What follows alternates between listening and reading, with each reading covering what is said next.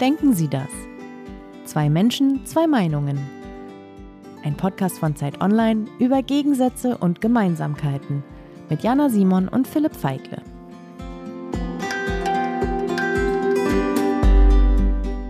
Die Befehle, die, die gegeben werden, werden nicht von Putin gemacht beziehungsweise die, die Realisierung von diesen Befehlen, ukrainische Städte zu beschießen zum Beispiel und ukrainische Bürgerinnen und Bürger zu töten, das ist nicht Putin, ja, das ist nicht eine Person, es ist kein Putin-Krieg, es ist ein, ein russischer Angriffskrieg auf die Ukraine.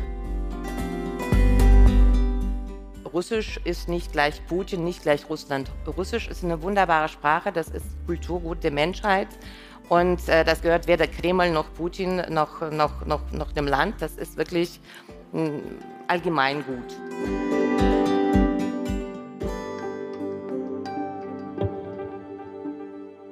Ja, herzlich willkommen zur 14. Folge war Warum denken Sie das? Sie haben gerade schon unsere beiden Gäste, die gleich auf die Bühne kommen werden, gehört. Wir senden heute äh, live äh, aus Berlin vom Zeit Online Podcast Festival im Westhafen Convention Center. Und diesmal ist es tatsächlich eine ganz besondere Folge, weil sich eben heute zwei Menschen schon zum zweiten Mal begegnen. Ja, besonders ist auch, dass du so weit weg sitzt, äh, Jana. Eigentlich ist ja der Clou unseres Podcasts, dass sich zwei Menschen zum allerersten Mal begegnen. Und zwar immer zwei Menschen, die normalerweise nicht mehr miteinander reden würden, weil ihre Ansichten, aber manchmal auch ihre Lebensumstände so verschieden sind. Heute aber reden zwei Menschen zum zweiten Mal miteinander und zwar fast genau ein Jahr nach ihrem allerersten Gespräch. Ja, man muss dazu sagen, dass es diesmal auch nicht so ist, dass sie vollkommen andere Meinungen haben, weil sie lehnen tatsächlich beide natürlich den russischen Angriffskrieg in der äh, Ukraine ab. Ähm, das ist übrigens Philipp Feigle, mein Kollege und Lieblingskollege. Äh, er ist inzwischen in der Chefredaktion von Zeit Online. Und dort hinten, also man muss dort das dazu sagen, normalerweise sitzen wir in einem sehr, sehr engen, gemütlichen Studio am Prenzlauer Berg. Heute, Jana, sitzt du sehr weit weg. Äh, du bist Jana Simon, Autorin der Zeit. Genau, ja, also im letzten Jahr, wie wir schon gesagt haben, waren die, haben die beiden sich schon mal getroffen. Das war wirklich zwei Wochen nach dem Angriff äh, Russlands auf die Ukraine. Und man muss dazu sagen, wir versuchen diesmal sozusagen unserem Podcast gerecht zu werden, weil egal, wer sich bei uns trifft, ob es die Veganerin ist mit dem Fleischbauern, ob es der äh, ja, die Friedensaktivistin ist mit demjenigen, der für Waffenlieferungen ist. Jedes Mal wollen die nach dem Gespräch im Studio nicht mehr aufhören, miteinander zu reden. Also da kommt manchmal dann die Fotografin schon rein, fotografiert sie und wir müssen sie manchmal fast aus dem Studio hinaus geleiten, äh, weil sie einfach weiterreden wollen. Also das ist sozusagen für uns auch so ein bisschen eine Bestätigung, dass es nicht vollkommen falsch ist, was wir da machen. Und diesem wollen wir diesmal eben auch Rechnung tragen, weil sie sich eben jetzt tatsächlich schon zum zweiten Mal treffen. Ja, das ist tatsächlich so, wenn die Fotografin kommt, dann das, geht das Band aus, das Gespräch ist eigentlich vorbei. Und dann ärgern wir uns ganz oft, weil dann entsteht oft ein ganz zweites, noch interessanteres Gespräch eigentlich. Viel offener, auch ein bisschen unbefangener natürlich, weil äh, die Aufnahme schon äh, beendet ist. Und es stimmt, wie Jana sagt, manchmal müssen wir die die, die, den Gästen die Jacken in die Hand drücken und sagen, äh, das Gespräch ist äh, vorbei. Und also das stimmt, äh, die Gäste unseres Podcasts wollen nicht aufhören, miteinander zu reden. Genau, und also vor, fast genau vor einem Jahr haben wir diese Folge aufgenommen. Das war eben zwei Wochen nachdem der Krieg begonnen hat. Und damals muss man sagen, wir haben uns beide die Folge auch nochmal angehört. Wir waren noch richtig unter Schock. Also man merkte richtig in dem Gespräch, dass wir auch als äh, Hosts, unsere Gäste sowieso, also wirklich geschockt waren. Ja, es ist ja manchmal interessant, äh, so die Folgen nochmal mit Abstand zu hören. Und mir ging das auch so, die Stimmung war sehr gedämpft. Und wir, glaube ich, wir beide auch, waren wirklich richtig geschockt. Das war wirklich zwei Wochen nach dem 24. Februar. Also wir waren damals relativ schnell und wie gesagt, man merkt uns allen an, wie schockiert wir damals waren. Ja, natürlich fällt jetzt auf, das ist ein Jahr her. Inzwischen ist der Krieg, ja, man muss sagen, schrecklicher Alltag geworden. Und ähm, ja, also deswegen würde ich jetzt auch sagen, wir holen langsam unsere Gäste auf die Bühne. Ja, wer sitzt denn gleich hier mit uns? Das ist einmal Marsha Kriczewski.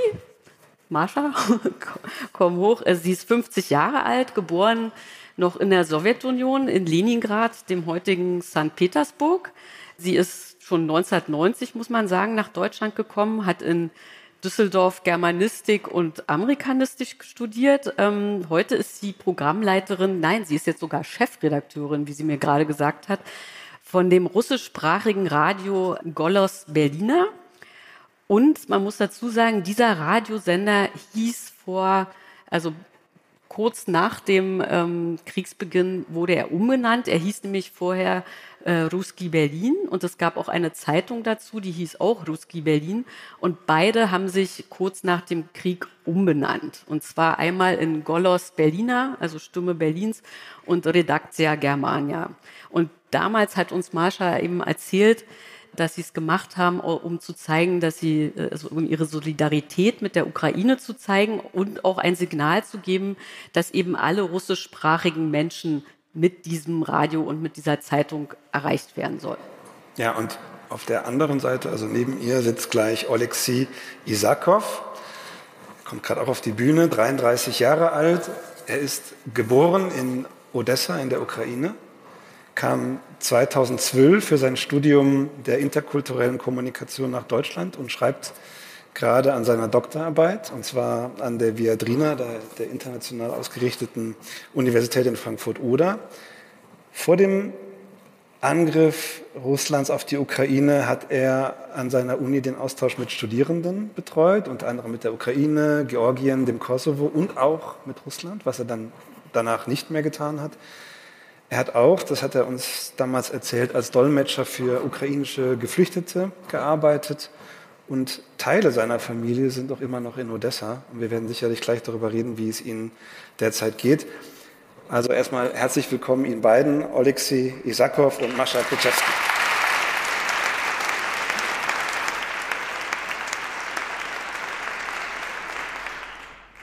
Ja, man muss sagen, dass eben seit unserem letzten Gespräch ist ja wirklich eine Menge, man muss leider sagen, Furchtbares passiert. Man, wir denken an Butscha, an Mariupol, um nur ein paar Schlaglichter des Schreckens äh, zu nennen.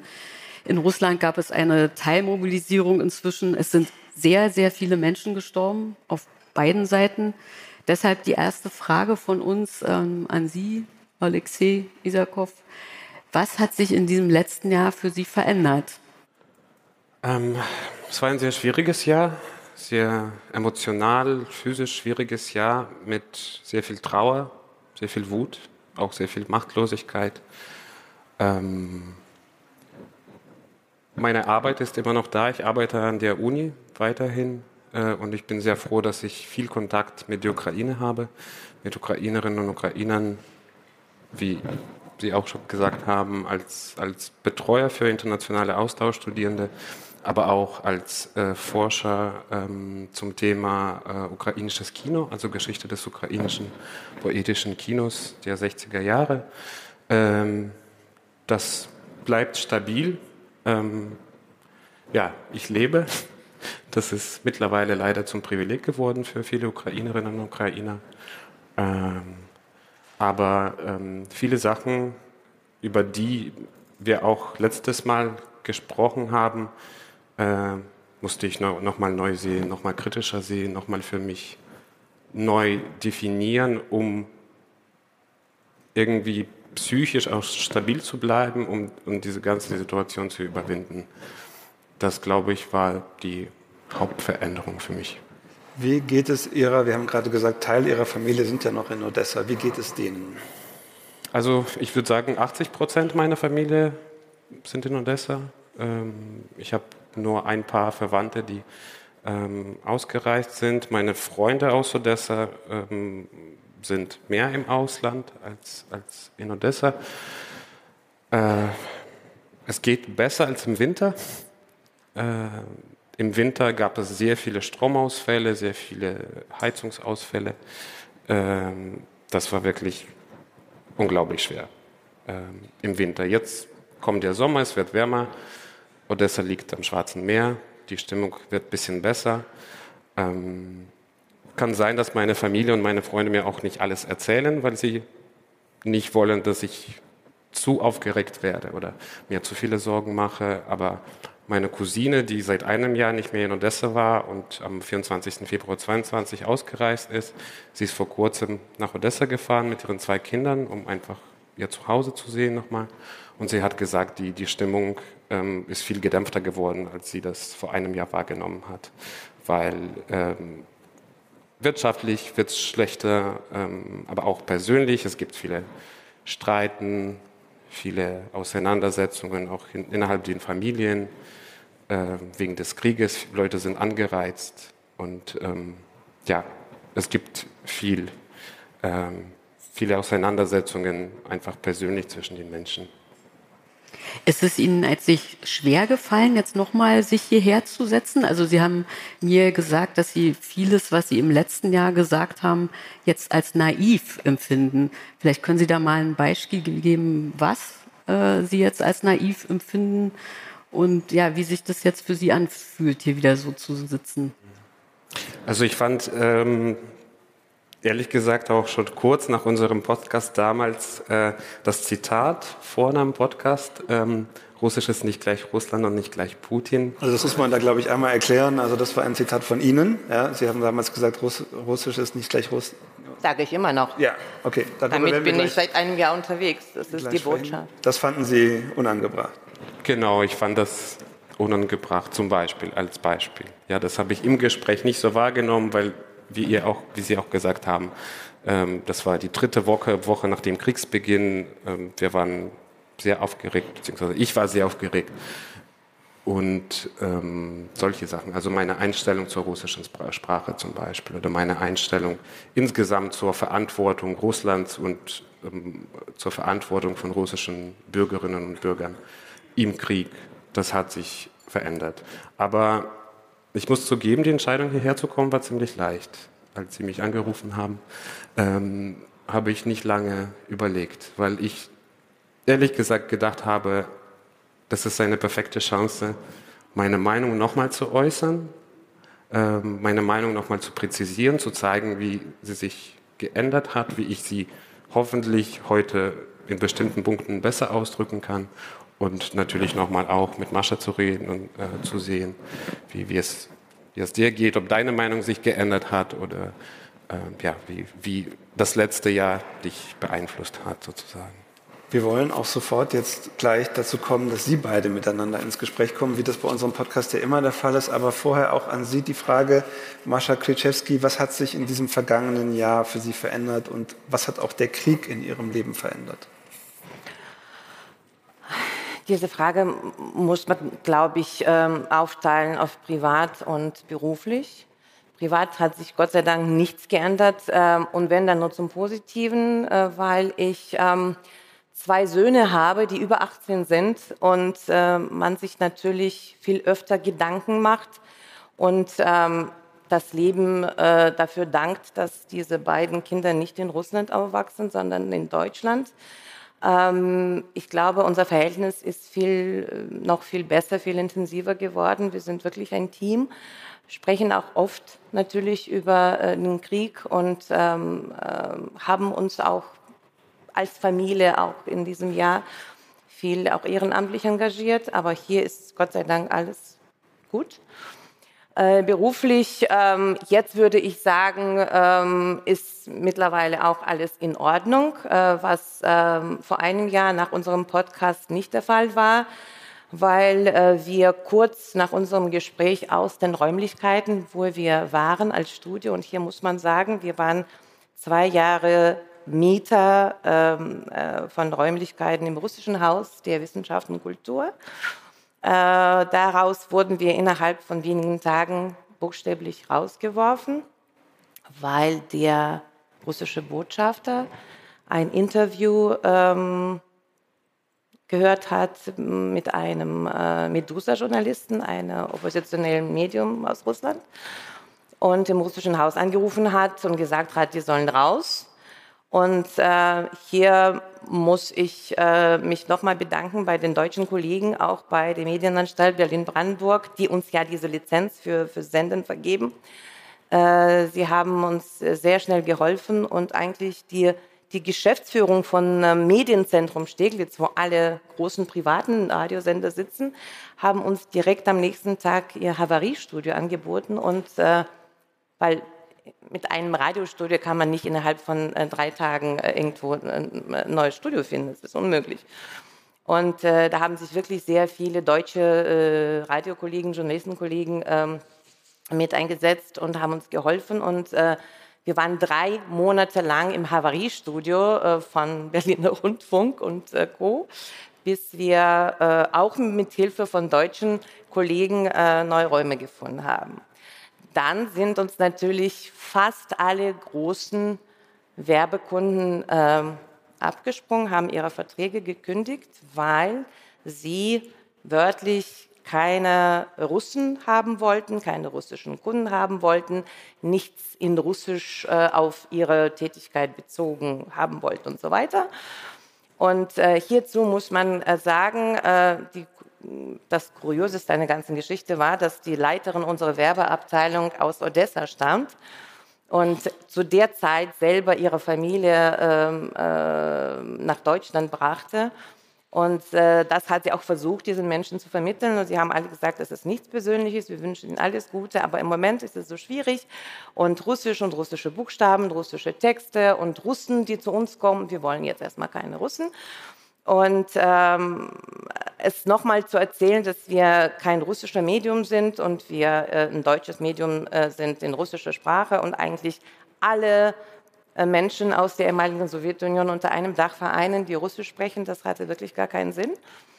Ähm, was sich vielleicht noch groß verändert hat bei uns und was sehr wichtig ist, wir haben äh, in, in diesem Jahr sehr viele russische Journalisten, aber auch ukrainische Journalisten bei uns aufgenommen, die aus Russland und der Ukraine geflohen sind.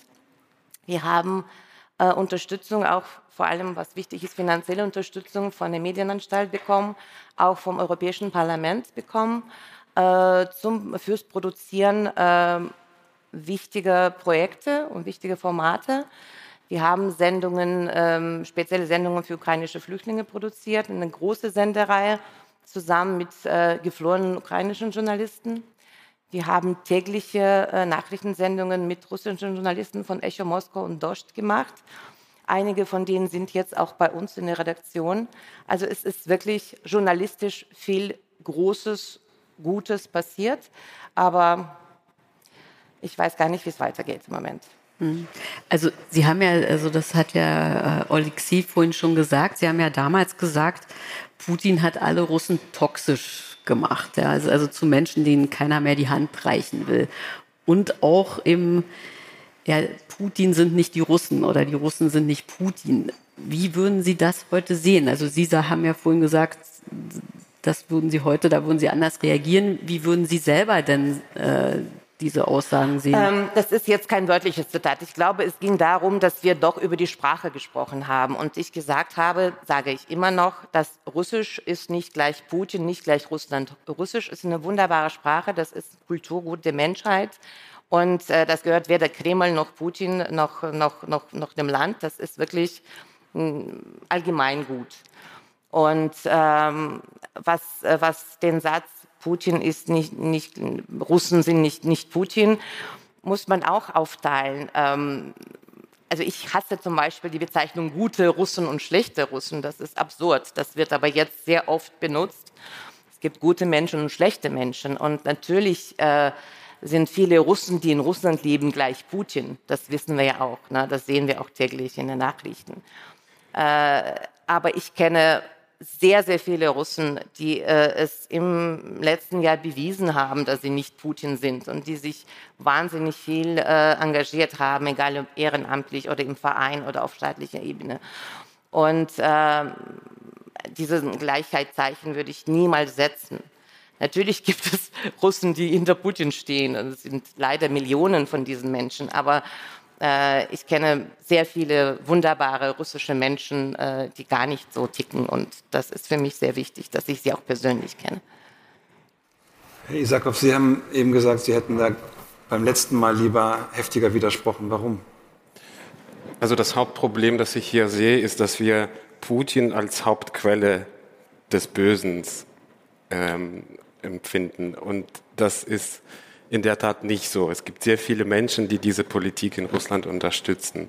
Ja, und ähm, die Befehle, die, die gegeben werden, werden nicht von Putin gemacht beziehungsweise die, die Realisierung von diesen Befehlen, ukrainische Städte zu beschießen zum Beispiel und ukrainische Bürgerinnen und Bürger zu töten, das ist nicht Putin, ja, das ist nicht eine Person, es ist kein Putin-Krieg. Es ist ein, ein russischer Angriffskrieg auf die Ukraine, der sehr imperialistisch ist. Und das ist das Problem, diese imperialistische Einstellung, die Putin auf jeden Fall hat. Ja, aber das haben, das unterstützen sehr, sehr viele andere Menschen. Äh, Aber ist der vor nicht der Auslöser? Der ist doch der Auslöser. Hypothetisch wäre er nicht jetzt, also wäre er nicht da. Wie würde es denn Geier weitergehen? Na, das ist eben mein Punkt, dass wenn er nicht mehr oder sobald er nicht mehr da ist, sehe ich trotzdem kein Ende für den Krieg, der einfach so imperial bleibt, wie er war, auch ohne Putin. Das ist, das ist meine Sicht der Situation, dass man eher globaler denken müsste und überlegen müsste, diese, diese imperiale Einstellung zu ändern, die gesamte Kultur, aber auch die Sprache leider erfasst. Und das ist für mich in dem während des letzten Jahres sehr klar geworden, dass diese, dass, ja, das Hauptproblem ist diese imperiale Einstellung, die vor allem Putin, aber natürlich dann auch viele andere Menschen aus Russland unterstützen. Ich habe extra nachgeguckt, ich glaube, die letzte Umfrage war irgendwie im September äh, 2022 in Russland, wie viele Leute unterstützen die Spezialoperation in der Ukraine. Aber wer Krieg hat diese Umfrage durchgeführt? Wenn es ein staatliches äh, Unternehmen ist, dann kann man dem, glaube ich, auch nicht so Glauben schenken. Das kannst du dir vorstellen. Wenn es keine anderen Quellen gibt, ja, ja. Dann, dann habe ich die auch keinen Beweis für, für irgendwas anderes. Ne? Und da steht, dass 70 Prozent immer wieder, ne? das war September, vielleicht haben sich Sachen geändert, wie du auch sagst, man muss das auch ein bisschen kritischer sehen, äh, nicht unbedingt genau 70 Prozent, aber da steht 70 Prozent sind eher dafür, dass Spezialoperationen eine richtige Sache ist in die Ukraine. Und 12 Prozent oder so haben keine Meinung. Sie und die anderen sind ausgereist. Und die anderen sind eher dagegen, eher, eher dagegen. Ja, aber diese 12 Prozent, die, die sich nicht entscheiden konnten, die gehören für mich auch zu den 70 Prozent, die dafür sind, weil Neutralität ist am Ende auch eine Wahl. Also ich, ich glaube, Sie sprechen da einen wichtigen Punkt an. Also wir haben ja da auch letztes Jahr schon drüber geredet. Es gibt ja diesen russischen Soziologen Judin, der sagt, äh, Putin ist mit einer großen Mehrheit der Russen, stimmt er überein in einem Gefühl der Kränkung. Ja, also vereint in einem Gefühl der Kränkung. Er beschreibt das so, ähm, Kränkung von wem natürlich, äh, also insgesamt vom Westen, aber besonders von den, von den USA. Und da kommt jetzt, glaube ich, auch ins Spiel, warum, also das ist eigentlich eine Frage jetzt auch, auch an Sie, äh, Marsha, also diese Massenproteste, von denen man, auf die man am Anfang gehofft hat in Russland, also ist natürlich immer sehr, sehr einfach, die jetzt hier aus dem warmen Sessel zu fordern. Aber ähm, es gab sie ja eigentlich nicht. Und es gibt sie eigentlich auch nicht in Berlin oder in anderen westlichen Städten, wo es ja auch, wo auch viele Russen leben. Warum denken Sie, ist das so? Schon wieder muss man unterscheiden zwischen Russen, die auf die Straße gehen in Russland und Russen, die auf die Straße gehen in Europa. In Russland, äh, ich glaube, mittlerweile weiß das jeder, äh, droht äh, einem, äh, ich glaube, drohen 15 Jahre Haft, wenn man ähm, sich gegen ähm, Staat, Armee, wie Putin, wie auch immer äußert. Das heißt, man geht auf die Straße, protestiert, wird inhaftiert und kann 15 Jahre absitzen.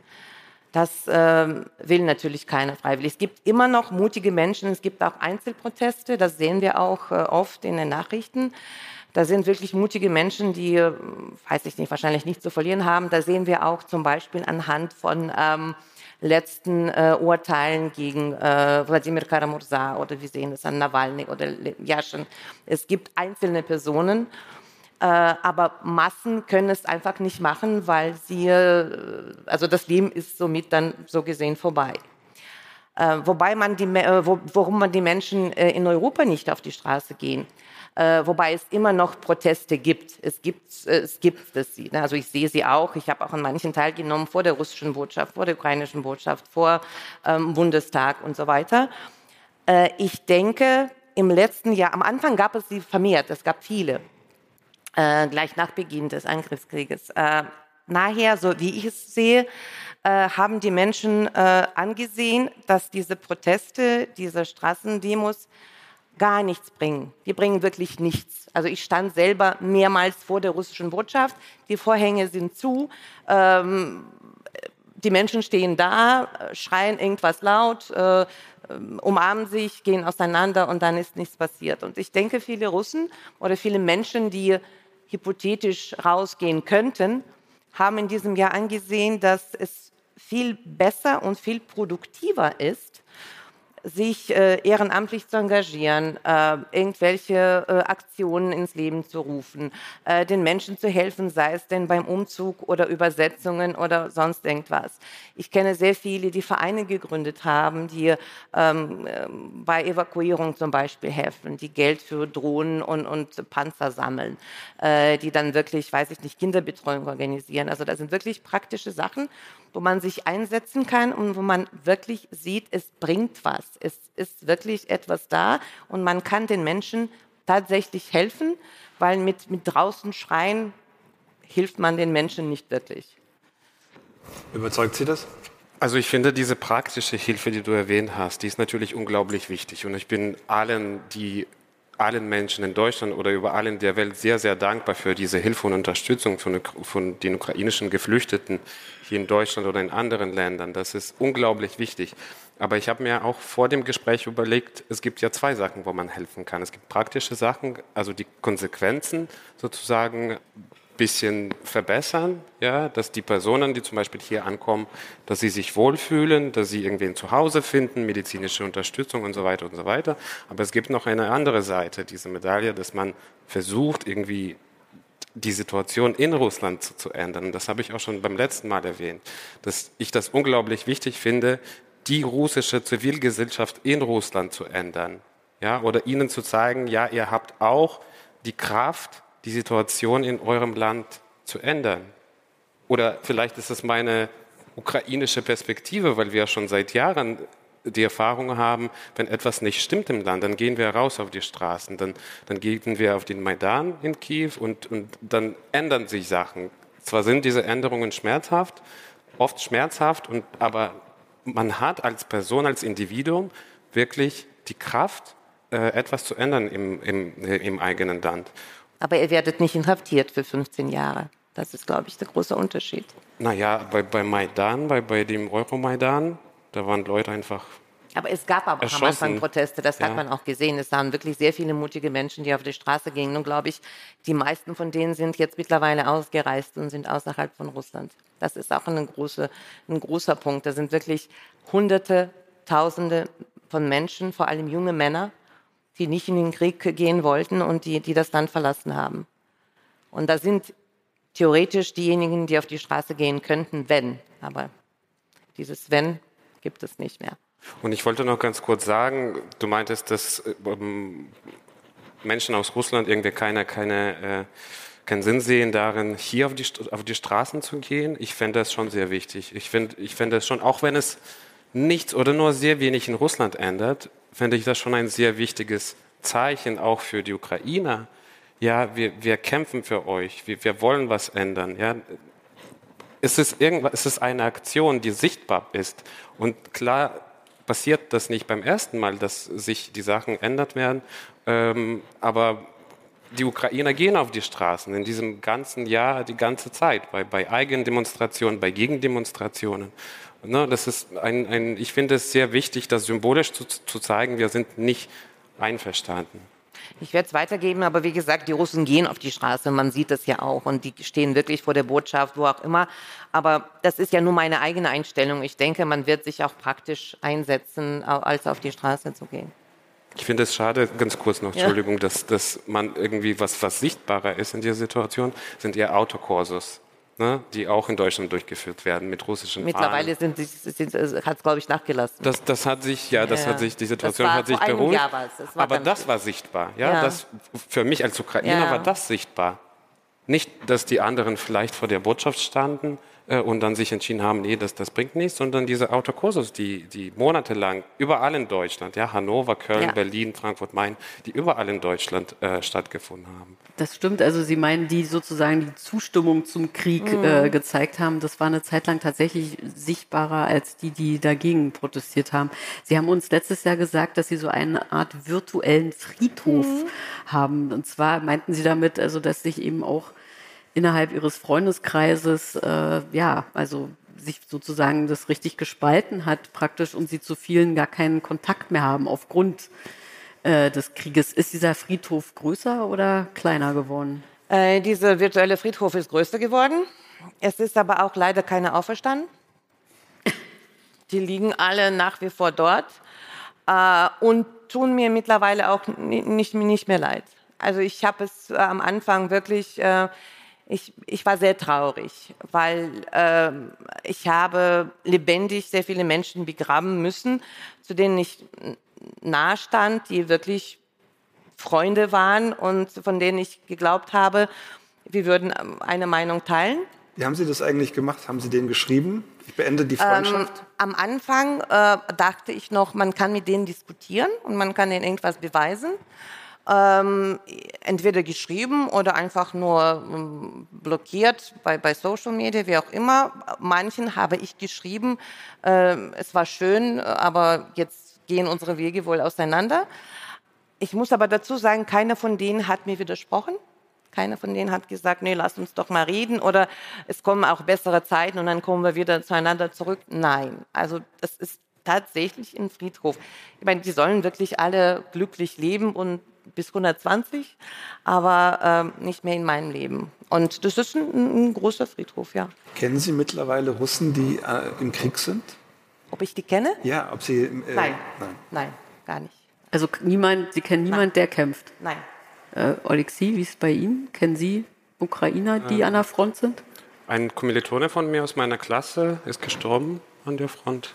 Ähm, ansonsten habe ich, habe ich Glück, dass ich keine direkten Kontakte habe. Das habe ich schon im letzten Jahr auch gesagt, dass ich keine Freunde Also es habe. hat sich nicht verändert in dem es Jahr. hat sich nicht verändert, aber wie gesagt, ich kenne dadurch auch, dass ich in der Filmbranche forsche und viele aus mittlerweile viele viele Personen aus der aus der ähm, künstlerischen Umgebung, aus der Filmumgebung in der Ukraine kenne, habe ich sehr viele Geschichten von von Filmregisseuren, von von Schauspielern, von einfach Menschen aus der Kunst, die eigentlich nichts mit, äh, mit, mit, mit, dem Krieg, im, also im professionellen Sinne haben, äh, zu tun haben, aber ähm, die an die Front gegangen sind und gestorben sind natürlich, weil sie irgendwie das Gefühl hatten, sie müssen was ändern, sie müssen gegen, gegen die russische Aggression kämpfen und dann sind sie gestorben, weil sie nicht vorbereitet waren. Diese Gesch- Geschichten kenne ich sehr viele. Herr Isakov, vor, vor einem Jahr haben Sie gesagt, dass Sie überlegen, gar nicht mehr Russisch zu sprechen. Und das, obwohl das ja Ihre Muttersprache ist. Haben Sie diesen Schritt äh, dann auch vollzogen? Ich habe es nicht komplett vollzogen. Russisch ist meine erste Muttersprache. Ich habe das Glück, dass ich zwei Muttersprachen habe als Ukrainer, äh, beziehungsweise als Ukrainer aus einer russischsprachigen Familie oder aus einer eher russischsprachigen Stadt. Ähm, ich spreche aber zurzeit Russisch nur in meinem engen Familienkreis. Ähm, und für alles andere benutze ich die ukrainische Sprache, die mir sehr, zurzeit sehr viel lieber ist, sehr viel näher und ähm, genau. Ähm, Lesen Sie noch russische Literatur? Schauen Sie russische Filme? in, also es ist jetzt keine Entscheidung, ähm, die ich mit, mit Siegel ähm, abgeschlossen habe, aber ich, hab, ich hatte keine Lust auf ukrainische Filme oder auf, auf, Entschuldigung, auf russische Filme oder auf russische Literatur oder auf die russische Sprache im letzten Jahr. Das, das kann ich zurzeit nicht. Ich sage nicht, dass es für, für das ganze Leben so bleibt, aber mittlerweile, solange der Krieg da ist, äh, passt das einfach nicht. Das, das kann ich nicht machen, das will ich nicht. Ich muss hier aber etwas ganz Wichtiges sagen, weil wir im letzten Jahr mit äh, vielen ukrainischen Journalisten zusammengearbeitet haben und mit einigen von denen auch ähm, äh, Sendungen äh, produziert haben, auch einige Projekte äh, ins Leben gerufen haben und äh, machen jetzt zurzeit aktuell wöchentliche Nachrichtensendungen ähm, in Kooperation mit unseren Nachrichtenredakteuren und zwei wunderbaren äh, Journalisten aus Kiew. Und äh, das machen wir natürlich in Russisch, weil wir ein russischsprachiger Sender sind. Davor eine Sendung mit einer Journalistin aus äh, Kiew auch, ursprünglich auch Odessa. Die sind jetzt alle mittlerweile in Deutschland und keiner von denen hat uns je etwas gesagt, dass sie sich weigern würden, eine Sendung in russischer Sprache zu produzieren. Also sie sprechen mit uns auch Ukraine, äh, Russisch. Wir spielen zwar in diesen Sendungen ukrainische Musik. Wir, wir haben auch im letzten Jahr sehr, sehr viel ukrainische Musik dazu geholt in unseren ähm, ähm, Mediathek, weil wir wiederum natürlich uns von sehr vielen russischen Interpreten verabschiedet haben die bei diesen Putin-Konzerten auftreten, äh, die hinter Putin stehen. Einmal haben wir gesagt, bald haben wir nichts mehr zu spielen, weil wir schon Musiksender sind, weil fast jeder zweite Popsänger in Russland jetzt bei diesen Konzerten auftritt. Aber zum Glück gibt es wunderbare ukrainische Musik. Und die wird bei uns auch sehr oft gespielt. Aber diese ukrainischen Journalisten, die mit, uns arbeiten, äh, wir bekommen auch ähm, regelmäßig ähm, äh, Anfragen von Journalisten, ob wir irgendwas für sie hätten, äh, jobmäßig. Und ähm, keiner stellt Fragen zur russischen Sprache, weil das ist doch eigentlich eine Sprache, die uns vereint. Und wie ich schon tausendmal gesagt habe, ähm, dass die Sprache nichts äh, dafür hat und nicht für diesen Krieg verantwortlich ist. Das ist die Sprache, in der wir kommunizieren miteinander. Ich möchte hier nochmal betonen, dass ich niemanden vorurteilen möchte. Ja, ja das ist meine persönliche mhm. Entscheidung, mhm. wo Natürlich. ich gesagt habe. Und die ich auch die, verstehe. Ne, die verstehe ich durchaus. Die, diese Sprache möchte ich in meinem Leben so wenig wie möglich haben, weil die Befehle zu schießen von der russischen Seite auf die ukrainische Seite werden auf Russisch gemacht. Ja, und wenn ich das in meinem Kopf einmal habe, dann kann ich das nicht, nicht mehr loswerden vor allem in dieser Kriegssituation. Ja, ich habe auch gar kein Problem mit dir Deutsch zu sprechen. Also Super. Also, die deutsche Sprache vereint sie. Das haben wir so. Genau, und ähm, ja, also das ist eine persönliche, persönliche Entscheidung, wo, wo sich jede Person eigenständig positionieren kann. Das ist meine Position zurzeit. Genau, und so fühle ich mich am, am sichersten. Also das akzeptiere ich absolut und habe auch absolut nichts dagegen einzuwenden gar nichts. Wobei verstehen. Sie, glaube ich, in der Sache schon da einen Dissens haben, nämlich Sie haben gesagt, die russische Sprache ist unschuldig. Und Sie haben aber gerade gesagt, das teilen Sie eigentlich nicht, wenn Sie sagen, mhm. die, die also sagen wir mal, die Sprache hat auch eine gewisse, äh, zumindest die Befehle werden ja mhm. Russisch ausgeführt und so weiter. Also möglicherweise ist die Sprache doch nicht unschuldig. Sehe ich das, verstehe ich das richtig? Ja, ja, ja, das ist richtig. Und auch der Punkt mit dem Imperialismus, den ich erwähnt habe. Die russische Sprache ist ziemlich imperialistisch. Und wenn man darauf achtet, ja, auch in der russischen Literatur ähm, oder in, in, die Politik, die, also man kann nicht, ich verstehe Leute nicht, die sagen, Sprache und Politik sind getrennt. Das ist nicht so. Sprache äh, widerspiegelt die Politik, Sprache widerspiegelt die Kultur und das Leben in dem Land und da ist sehr viel Politisches drin. Und vor allem in Zeiten des Krieges ist es, wird die Sprache zum sehr wichtigen Instrument ähm, äh, der Politisierung, der Instrumentalisierung der Realität. Und sobald man darauf achtet, also ich als Ukrainer zumindest muss jetzt die ganze Zeit darauf achten, wie, äh, wie Sachen genannt werden, wie mein Name ausgesprochen wird, ob das Alexei ausgesprochen wird, wie es auf Ukrainisch ist, oder gleich Alexei auf Russisch. Nein, ich bin nicht Alexei, ich bin Alexei. Ja, Kiew ist eine ukrainische Aussprache der, der Hauptstadt der Ukraine. Und viele, viele deutsche Medien, aber viele Menschen auch sagen Kiew, weil es einfacher ist auszusprechen nicht Kiew. Und so weiter und so weiter, auch Ukraine oder Ukraine. Ja, es ist Ukraine.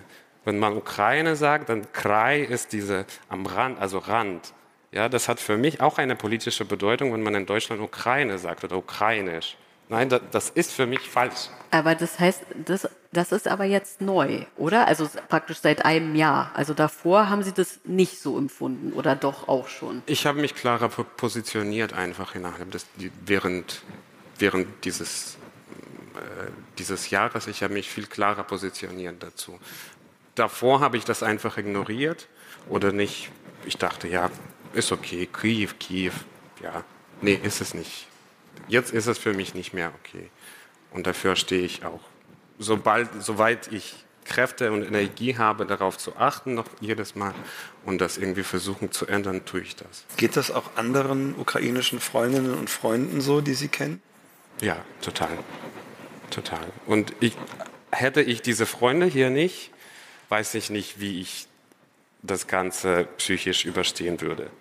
Ja, wir sind schon, also es gab, Sie haben auch am Anfang erwähnt, ich habe an der Viatrina studiert und promoviere zurzeit auch an der Viatrina in Frankfurt-Oder. Und es gibt sehr viele ukrainische Studierende dort. Ähm, ich hatte viele Kommilitoninnen und Kommilitonen aus der Ukraine, wo wir immer noch im engen Kontakt zueinander sind. Und wir unterstützen uns einfach unglaublich. Aber das Gleiche teilen meine Freunde in Amsterdam, in London, in, in Warschau, in Odessa. Das ist irgendwie so eine Linie, die ich zum Glück in meinem Freundeskreis, in meiner Bubble vielleicht mhm. ähm, habe, die mich sehr, sehr unterstützt und mir sehr viel Kraft gibt. Aber es wohnen ja auch, wenn wir jetzt über Berlin reden, wohnen ja auch unglaublich viele Russen hier.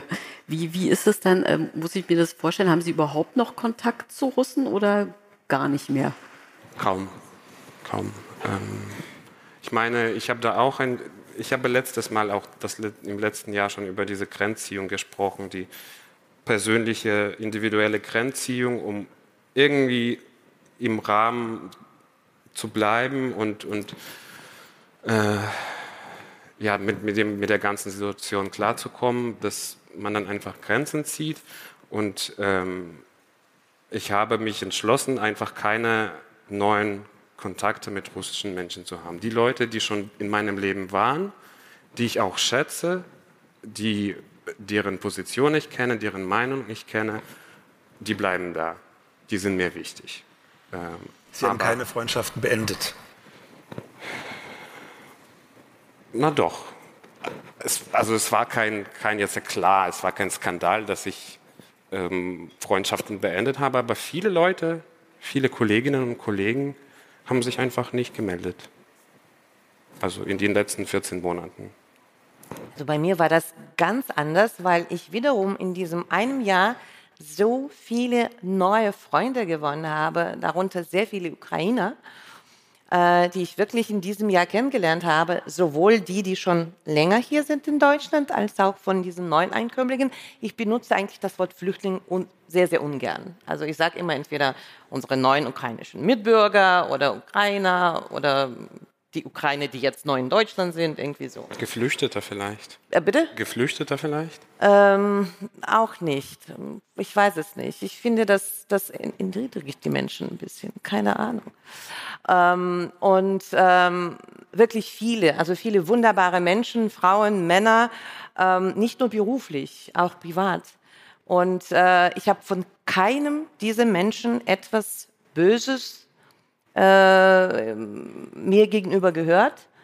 Und dafür bin ich natürlich sehr dankbar, auch diesem Land sehr dankbar, äh, der diese, diese, die, äh, diese, diese Atmosphäre geschaffen hat, die uns einfach ermöglicht hat, offen miteinander zu sprechen und uns, ich sag Russen, weil ich positioniere mich auch nicht so eindeutig als Russin. Ich bin seit 32 Jahren in Deutschland, habe auch schon lange eine deutsche Staatsbürgerschaft aber ich bin in der Sowjetunion geboren, Russisch ist meine Muttersprache, meine Kinder sprechen perfekt Russisch, obwohl sie hier geboren sind, stehen auch dazu. Und äh, ich finde, in diesem Land wurde diese wunderbare Atmosphäre geschaffen. Äh, ganz natürlich, dass, wir, dass es nicht dazu gekommen ist, dass wir uns hier noch streiten dass wir uns noch hier wirklich Russen und Ukrainer äh, irgendwie äh, in die Köpfe beißen. Also das ist das ist, wirklich so? Also äh, wird hier nicht gestritten? Da bin ich mir jetzt erlebt. nicht sicher. Okay. Also zum Glück habe ich und ich bin schon relativ viel unterwegs. Ich vertrete auch ein Medium. Ich bin auch wirklich oft unterwegs. Ich spreche mit Menschen, ich treffe Menschen. Ich habe auch einen wahnsinnig großen Freundeskreis, Bekanntenkreis, sehr gemischt. Nicht nur Russen und Ukrainer, natürlich auch Deutsche. Hallo? Und ähm, Letten, Kasachen, Usbeken, was auch immer, also wirklich ganze Sowjetunion vertreten. Ich habe es nicht einmal erlebt. Im Gegenteil, ich erlebe fast täglich diese Bereitschaft zu helfen, diese Offenheit zum Dialog. Es wird manchmal vielleicht auch diskutiert, auch gestritten, aber das bleibt alles auf einer freundschaftlichen Ebene. Und das ist für mich sehr, sehr wichtig. Vielleicht, weil Sie aber ja schon vorher selektiert haben und weil Sie diesen virtuellen Friedhof errichtet haben, ist es deshalb so wenig diskursiv, kann das sein? Ja, aber die Menschen, die ich in diesem Jahr dazu gewonnen habe, diese Gruppe ist viel größer als mein Friedhof. Also ich habe viel mehr Menschen, mehr Lebende als Menschen, Tote. Menschen gewonnen als verloren. Ne, das, das, das kann, man, kann man überhaupt nicht vergleichen. Und ich hätte, ich meine, in meinem Alter ähm, lernt man nicht so schnell ähm, neue Menschen kennen. Vor allem ähm, gewinnt man nicht so, so schnell Freunde. Ne? Wir sind ja nicht im Kindergarten, in der Schule.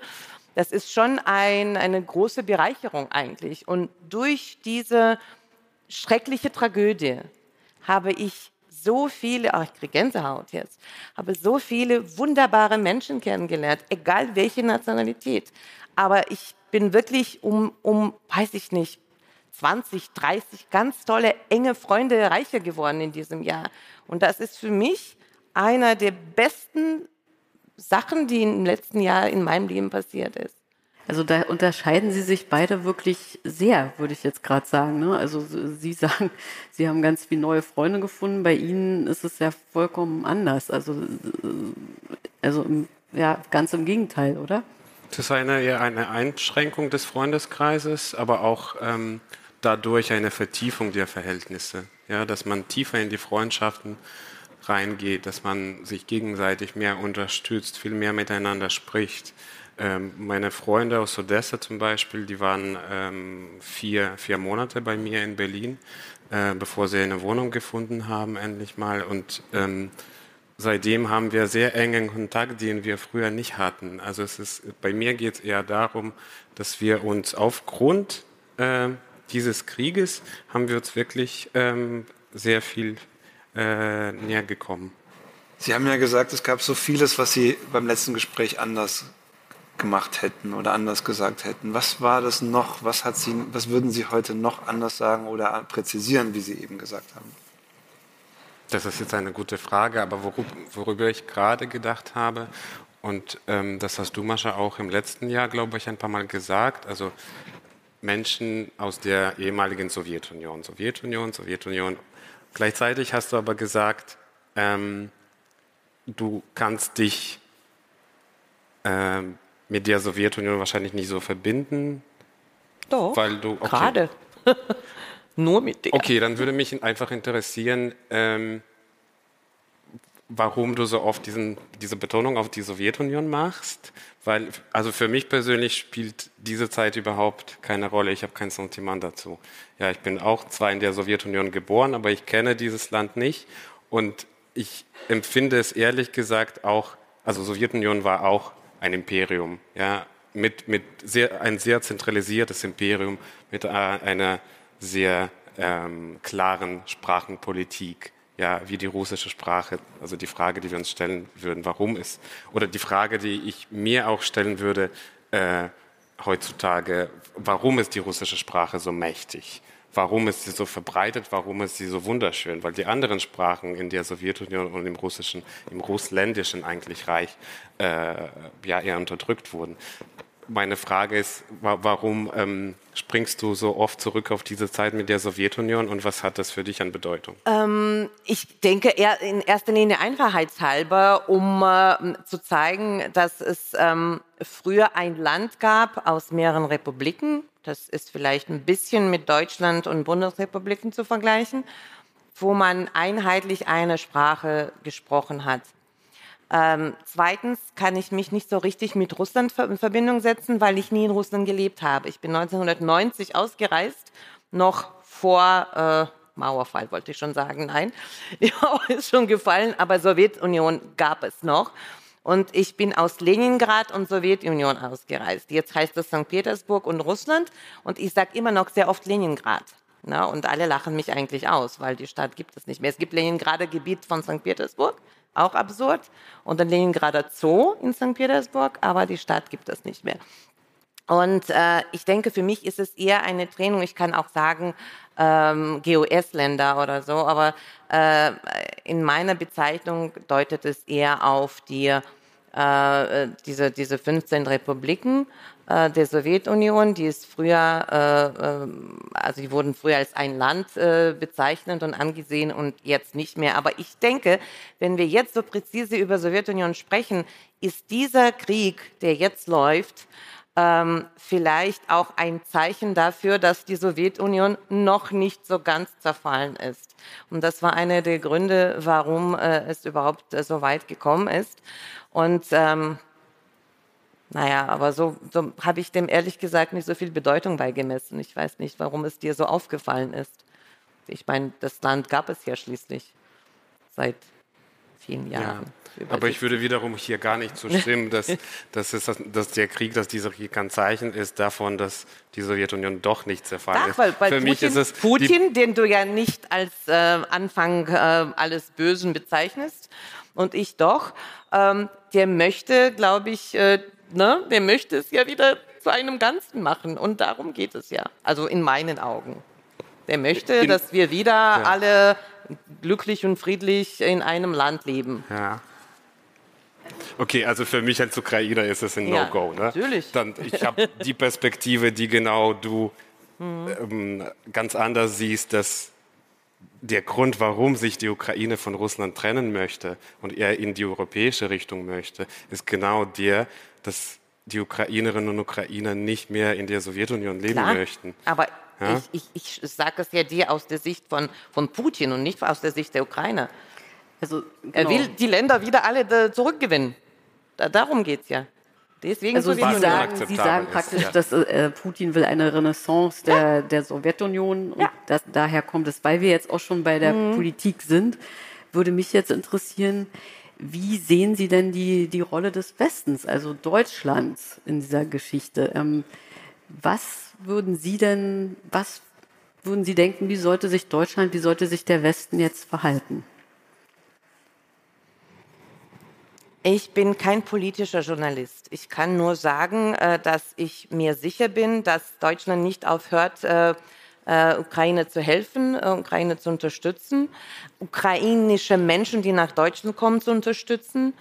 Ähm, ich hatte vor kurzem äh, bei uns im Interview unseren aktuellen neuen Bürgermeister, Herr Wegner, der mir auch versichert hat, dass äh, die Stadt auch diesen Menschen äh, weiter äh, sehr viel Hilfe leisten wird. Und äh, deswegen auf der menschlichen Ebene, auf der sozialen, wirtschaftlichen Ebene äh, gehe ich davon aus, dass diese Hilfe gar nicht aufhört, ähm, weil der Krieg auch lange nicht aufhört, nehme ich an. Und äh, die, diese Hilfe wird natürlich gebraucht. Ähm, was ähm, äh, Waffenlieferung angeht, da bin ich überfragt, weil das ist überhaupt nicht mein Gebiet. Hey, Sakov. Ich wünsche mir mehr Verständnis und ähm, mehr Empathie von der westlichen Seite ähm, und einfach die ukrainischen Stimmen zu hören und nicht gleich die versuchen zu kritisieren und die eigene Sicht der Situation zu schildern, sondern versuchen, Menschen aus der Ukraine zu verstehen. Warum?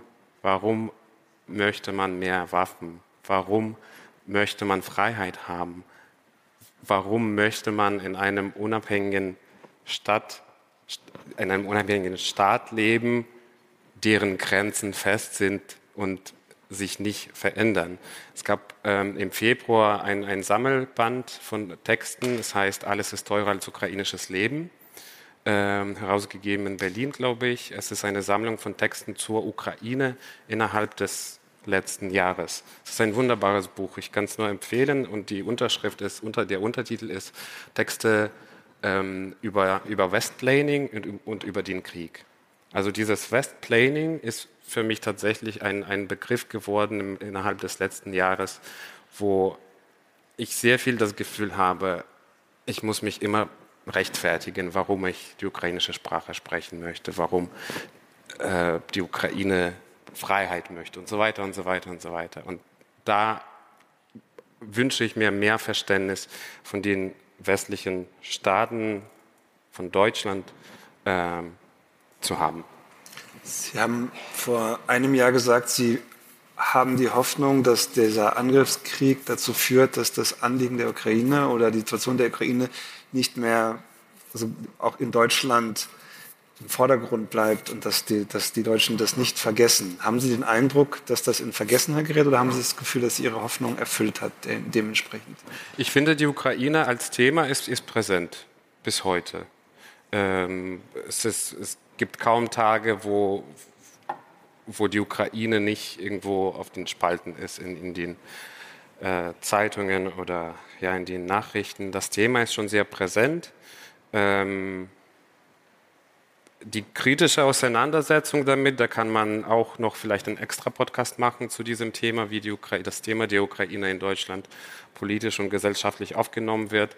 Aber das Thema ist schon da und das hilft den Dialog und die Gespräche, die Diskussionen ähm, weiter beizubehalten, weiterzuführen und ähm, hoffentlich dann zum, zum baldigen Ende des Krieges führen. Ja, man muss auch dazu sagen, Deutschland hat ja fast eine Million Flüchtlinge auch aufgenommen aus der Ukraine. Ne? Also das darf, darf man auch nicht vergessen. Ähm, wir haben jetzt fast eine Stunde geredet. Ähm, was würden Sie sagen, was nehmen Sie jetzt mit aus diesem Gespräch? Wer von Ihnen will anfangen? Ähm, also erstens äh, habe ich mich gefreut, äh, äh, Alexei wieder zu sehen. Äh, ich finde, sein Bart steht ihm auch sehr gut. Das ist übrigens auch etwas, was in diesem Jahr sich bei Alexi verändert hat. Und ähm, äh, ja, äh, Spaß beiseite. Ähm, ich finde, dass, dass es nach wie vor, also dass die Wunde, die äh, damals, ich glaube, Philipp hat es schon am Anfang angesprochen, dass wir so sensibel waren und dass es noch so frisch war.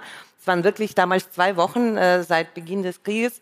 Ich denke, diese Wunde äh, ist zwar nicht größer geworden, aber das ist vielleicht nicht mehr eine Wunde, sondern eine Narbe, die aber noch blutet.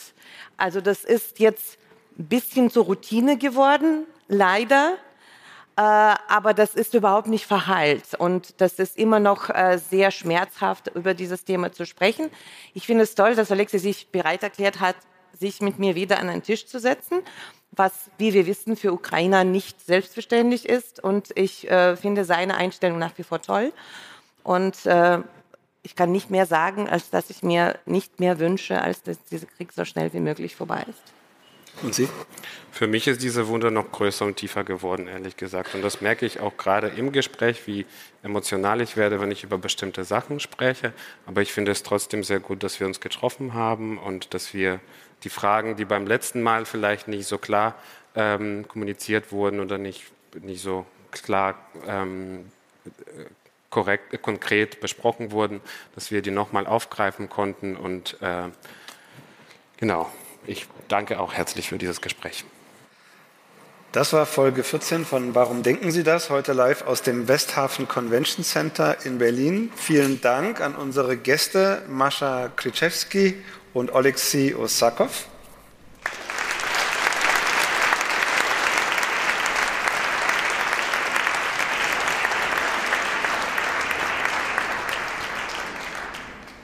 Ja, vielen Dank auch an dich, Philipp. Und natürlich bedanken wir uns wie immer beim Podcast-Festival-Team bei Ole Flüger, das gesamte Team von Zeit Online Podcast und bei Pool Artist. Nicht zu vergessen, das ist die Produktionsfirma, die immer mit uns diesen Podcast aufnimmt.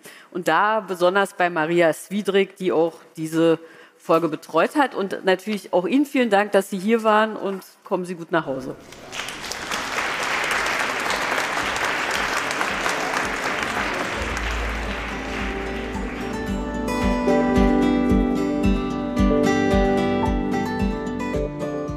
Warum denken Sie das? ist ein Podcast von Zeit Online, produziert von Pool Artists.